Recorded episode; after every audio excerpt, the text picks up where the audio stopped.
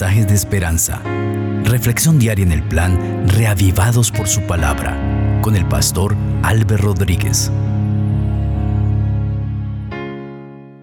La gracia del Señor Jesucristo sea con ustedes. Qué gusto saludarles, queridos amigos, cuando nos disponemos a estudiar la palabra del Señor, hoy en Génesis el capítulo 25. Vamos a pedir la dirección del Espíritu Santo como de costumbre. Padre maravilloso, te alabamos y te damos gloria. Al iniciar la reflexión de tu palabra, queremos suplicar que nos hables al corazón, que sea tu Espíritu ayudándonos a entender el texto bíblico y que cada persona sea bendecida por ti. Tú conoces sus necesidades, conoces sus preocupaciones. Te ruego, Señor, por cada vida, para que les bendigas de tal forma que hoy vean cómo delante de ellos se abren puertas y se derrama bendiciones. En el nombre del Señor Jesucristo. Amén. Así dice la palabra del Señor. Abraham tomó otra mujer cuyo nombre era Setura, la cual le dio a luz a Simram, Joxán, Medam, Madián, Isbac y Sua. Joxán engendró a Seba y a Dedán, e hijos de Dedán fueron Asurim, Letusim y Leunim. Los hijos de Madián, Efa, Efer, Hanoch, Abida y Elda. Todos estos fueron hijos de Setura. Abraham dejó a Isaac todo cuanto tenía. A los hijos de sus concubinas les dio Abraham regalos, pero cuando aún vivía, los separó de su hijo Isaac, enviándolos hacia las tierras del oriente. Los días que vivió Abraham fueron 165 años. Exhaló pues el espíritu y murió Abraham en buena vejez, anciano y lleno de años, y fue reunido a su pueblo. Lo sepultaron Isaac e Ismael, sus hijos, en la cueva de Macpela, en la heredad de Efrón, hijo de Soar, el Eteo, que está enfrente a Mamre, la heredad que compró Abraham de los hijos de Het. Allí fueron sepultados Abraham y Sara su mujer. Y sucedió después de muerto Abraham que Dios bendijo a Isaac su hijo, y habitó Isaac junto al pozo del viviente que me ve. Estos son los descendientes de Ismael, hijo de Abraham, que le dio a luz a Agar, la egipcia sierva de Sara.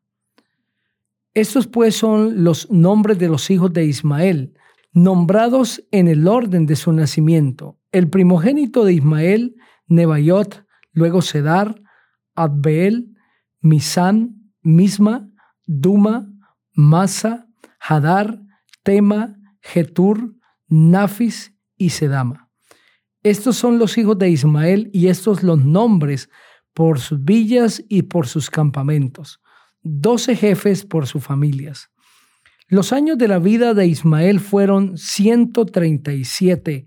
Exhaló el espíritu Ismael y murió y fue reunido a su pueblo habitaron los ismaelitas desde Ávila hasta Shur, que está enfrente de Egipto, en la vía hacia Asiria, y murió en presencia de todos sus hermanos. Estos son los descendientes de Isaac, hijo de Abraham. Abraham engendró a Isaac. Isaac tenía 40 años cuando tomó por mujer a Rebeca, hija de Betuel, arameo de Padam Aram, hermana de Labán arameo. Isaac oró a Jehová por su mujer Rebeca, que era estéril. Lo aceptó Jehová y Rebeca concibió. Pero como los hijos luchaban dentro de ella, Rebeca pensó, si es así, ¿para qué vivo yo? Y fue a consultar a Jehová. Y Jehová le respondió, dos naciones hay en tu seno, dos pueblos divididos desde tus entrañas un pueblo será más fuerte que el otro pueblo, y el mayor servirá al menor. Cuando se cumplieron los días para dar a luz, había gemelos en su vientre. El primero salió rubio, era todo velludo como una pelliza, y le pusieron por nombre Esaú. Después salió su hermano, trabada su mano al talón de Esaú y le pusieron por nombre Jacob. Isaac tenía 60 años de edad cuando ella los dio a luz. Crecieron los niños. Esaú fue diestro en la casa, hombre del campo, pero Jacob era hombre tranquilo que habitaba en tiendas. Y amó Isaac a Esaú porque comía de su casa, pero Rebeca amaba a Jacob. Guisó Jacob un potaje y volviendo su hermano Esaú del campo cansado, dijo a Jacob, Te ruego que me des a comer de ese guiso rojo, pues estoy muy cansado. Por eso fue llamado Edom. Jacob respondió, Véndeme en ese día tu primogenitura. Entonces dijo Esaú, Me estoy muriendo ¿Para qué pues me servirá la primogenitura? Dijo Jacob, júramelo en este día. Él se lo juró y vendió a Jacob su primogenitura. Entonces Jacob dio a Esaú pan y del guisado de las lentejas. Él comió y bebió, se levantó y se fue. Así menospreció Esaú la primogenitura. Amén. A través de este capítulo se presenta los descendientes de Abraham y de Setura. Esta fue una mujer más que tomó Abraham después del fallecimiento de su esposa Sara. Pero también presenta a partir de los versículos 7 al 11 el relato del fallecimiento de Abraham. Abraham muere como un grande, como un héroe de la fe, como un padre ejemplar, como un hombre que caminó con Dios, como un hombre de carácter y fiel al Señor. Abraham muere dejando un legado para todos sus descendientes, incluso para nosotros hoy, de obediencia, de arrepentimiento, de continuar avanzando a pesar de los errores, de la flaqueza, de las caídas, de confianza en Dios, de fe en el Señor, de integridad, de honestidad, es un hombre ejemplar. Es por eso que Abraham significa tanto para la religión cristiana.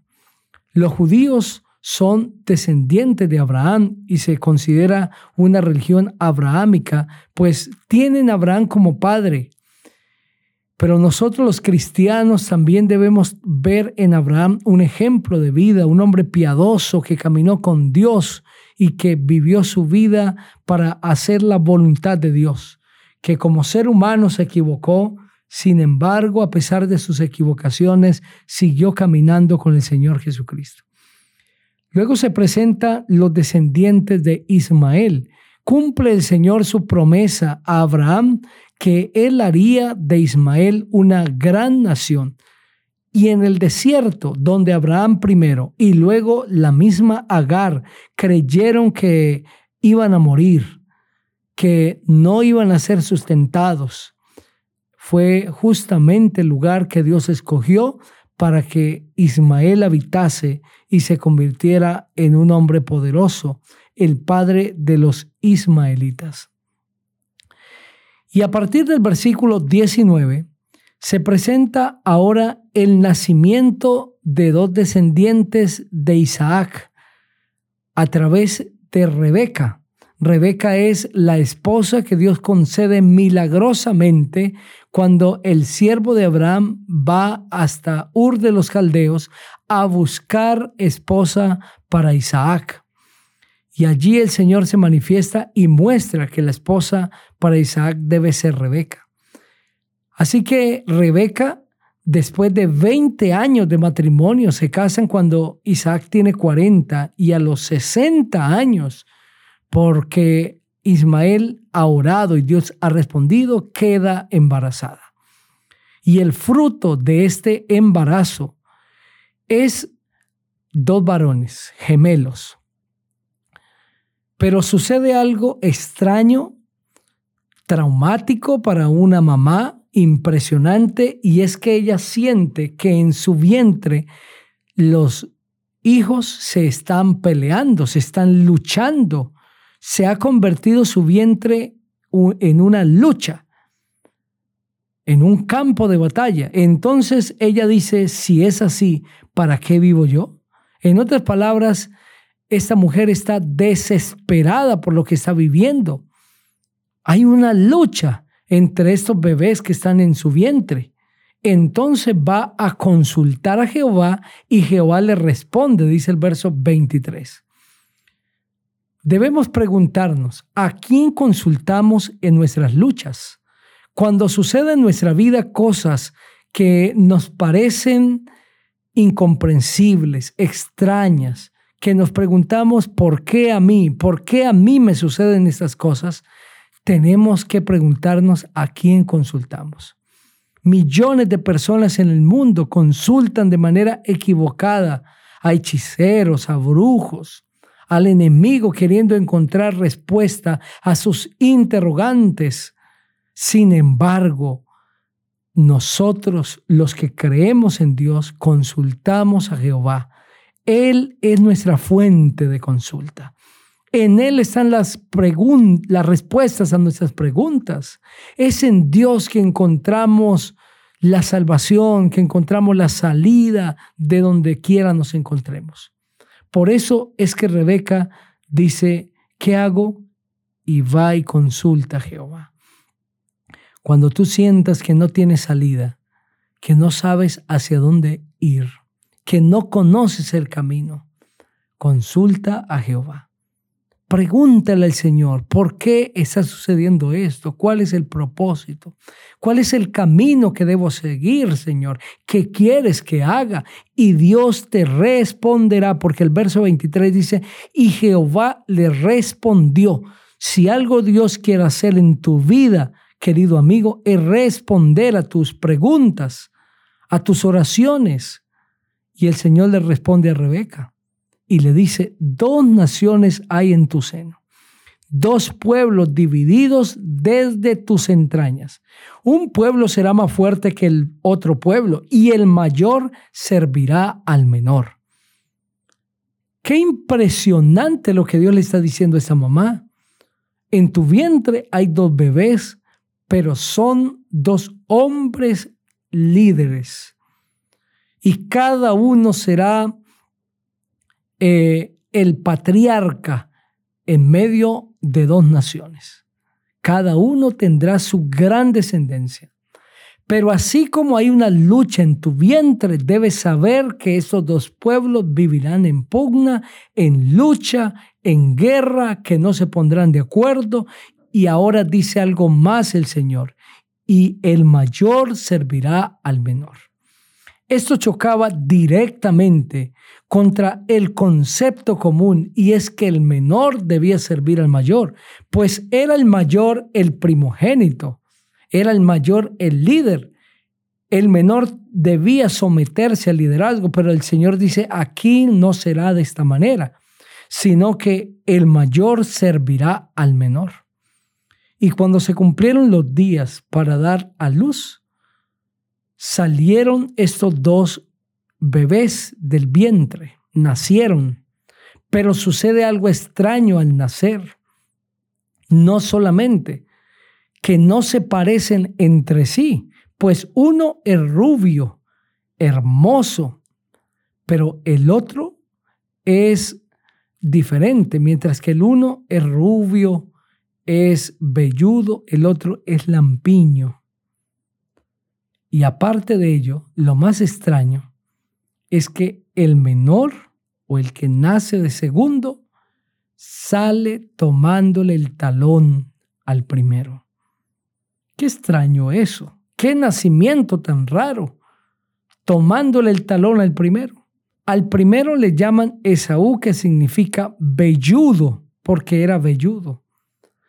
Al segundo le llaman Jacob, que significa suplantador, porque nació tomándole el talón a su hermano. Entonces lo que interpretaron los padres, Isaac y Rebeca, es, este quería quitarle el lugar al hermano, él quería nacer primero. Entonces se va a llamar Jacob suplantador. En el pensamiento hebraico, los padres no ponían nombres a los hijos porque sonaba bonito, porque le recordaba a alguien, sino porque el nombre tenía que ver con un rasgo de carácter que ya había mostrado al nacer, algún acontecimiento especial en el nacimiento del niño, alguna promesa, algún mensaje acerca de Dios o algo que tuviese que ver con el poder de Dios. Esta era la razón por la que los hebreos escogían los nombres. Incluso en algunas ocasiones, cuando no tenían claro el nombre del bebé, no se lo ponían inmediatamente al nacer, sino que en la medida que el niño iba creciendo y se iba desarrollando, iban entendiendo qué nombre debía llevar. Es por eso que aquí le ponen al primero Esaú, velludo, y al segundo Jacob, suplantador. Y sucede que estos dos muchachos, así como fueron tan diferentes en su nacimiento, tan diferentes el uno al otro, también lo fueron en su crecimiento, en su formación, en su cosmovisión, en sus creencias, en su fe, incluso en los caminos que eligieron. Porque Esaú se convirtió en un hombre de campo, cazador. Esa palabra cazador no solamente tiene que ver con alguien que vivía cazando animales, sino era alguien que tenía hombres a su favor, hombres a su cargo y realmente era un comandante en medio de unos soldados. Mientras que Jacob era un hombre tranquilo que se quedaba en casa, era un hombre de reposo, de tranquilidad, pero también muy obediente. Una de las razones por las que Esaú no le gustaba permanecer en casa es porque le molestaban las normas que había en casa. Por eso quería estar en el campo, fuera de casa, no debía respetar normas. Él mismo era su propia ley, pero Jacob tenía una experiencia diferente. Se convirtió en un manso pastor de ovejas, vivía en casa, le agradaba estar con sus padres, respetar las normas. Los padres cometieron un grave error y es que Isaac se inclinó por Esaú y Rebeca por Jacob y mostraron preferencias el uno al otro. En la familia se sabía cuál era el preferido de Rebeca y cuál era el preferido de Isaac. Esto hizo que la armonía y la unión que Dios quería en la familia no se diera. Cuando los padres muestran preferencia por alguno de los hijos, eso hace daño, más daño de lo que imaginamos. El padre debe amar de igual manera a sus hijos y debe mostrar igualdad en el trato con ellos. El capítulo concluye con una mala decisión de Saúl. Cambió su primogenitura por un plato de lentejas y desde allí fue llamado Edom. Luego veremos cuál fue el resultado de los descendientes de Esaú, los edomitas. Pero Edom no solamente significa rojo, pues así se traduce del hebreo, sino que Edom recuerda a un hombre que despreció a Dios por un plato de lentejas. Edom recuerda a aquel hombre que despreció la bendición de Dios por un placer momentáneo. Millones de personas desprecian a Dios, su bendición, el reino de los cielos, la vida eterna, por placeres momentáneos por cosas presentes que son pasajeras. Esaú se comió el plato de lentejas y pronto volvió a tener hambre. Millones de personas cambian la vida eterna por cosas que son momentáneas, por placeres. Y después que pasa el momento de alegría y de placer, llega el momento de remordimiento, de dolor, de tristeza. No desprecies a Dios por nada. Búscalo con todo tu corazón y entrégale hoy tu vida a Jesús. Si tú eliges al Señor por encima de cualquier cosa, tendrás el regalo más hermoso, más valioso, que es la vida eterna. Quiero orar por ti, querido amigo. Padre, quiero orar por cada persona que está escuchando este mensaje, para que tú les ayudes hoy a elegir el reino de los cielos por encima de las cosas pasajeras esas cosas que no son eternas. Cuídales y bendíceles en Cristo Jesús. Amén. Dios te bendiga.